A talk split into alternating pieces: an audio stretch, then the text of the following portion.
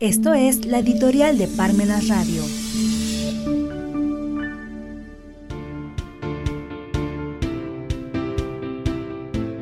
Karim Benzema, los goles están de luto. Todas nuestras oraciones están con los habitantes de Gaza que una vez más son víctimas de estos injustos bombardeos que no perdonan a mujeres ni a niños. Karim Benzema.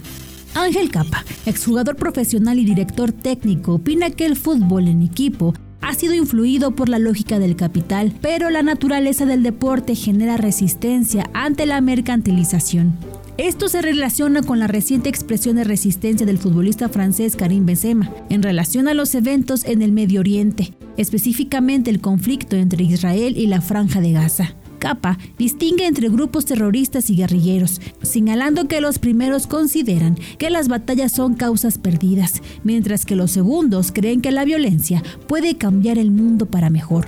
Los sucesos recientes en el Medio Oriente involucran ataques de Hamas, un grupo considerado terrorista, y una respuesta militar israelí que ha generado críticas y protestas en todo el mundo.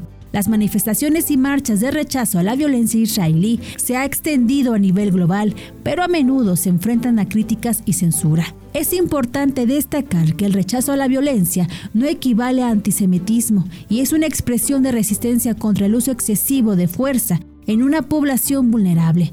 El futbolista Karim Benzema el futbolista Karim Benzema expresó su solidaridad con los habitantes de Gaza y enfrentó críticas por ello. En resumen, Capa y Benzema representan voces que buscan resistir la mercantilización del fútbol y la violencia en el Medio Oriente, destacando la necesidad de comprender y debatir estos temas en el contexto actual.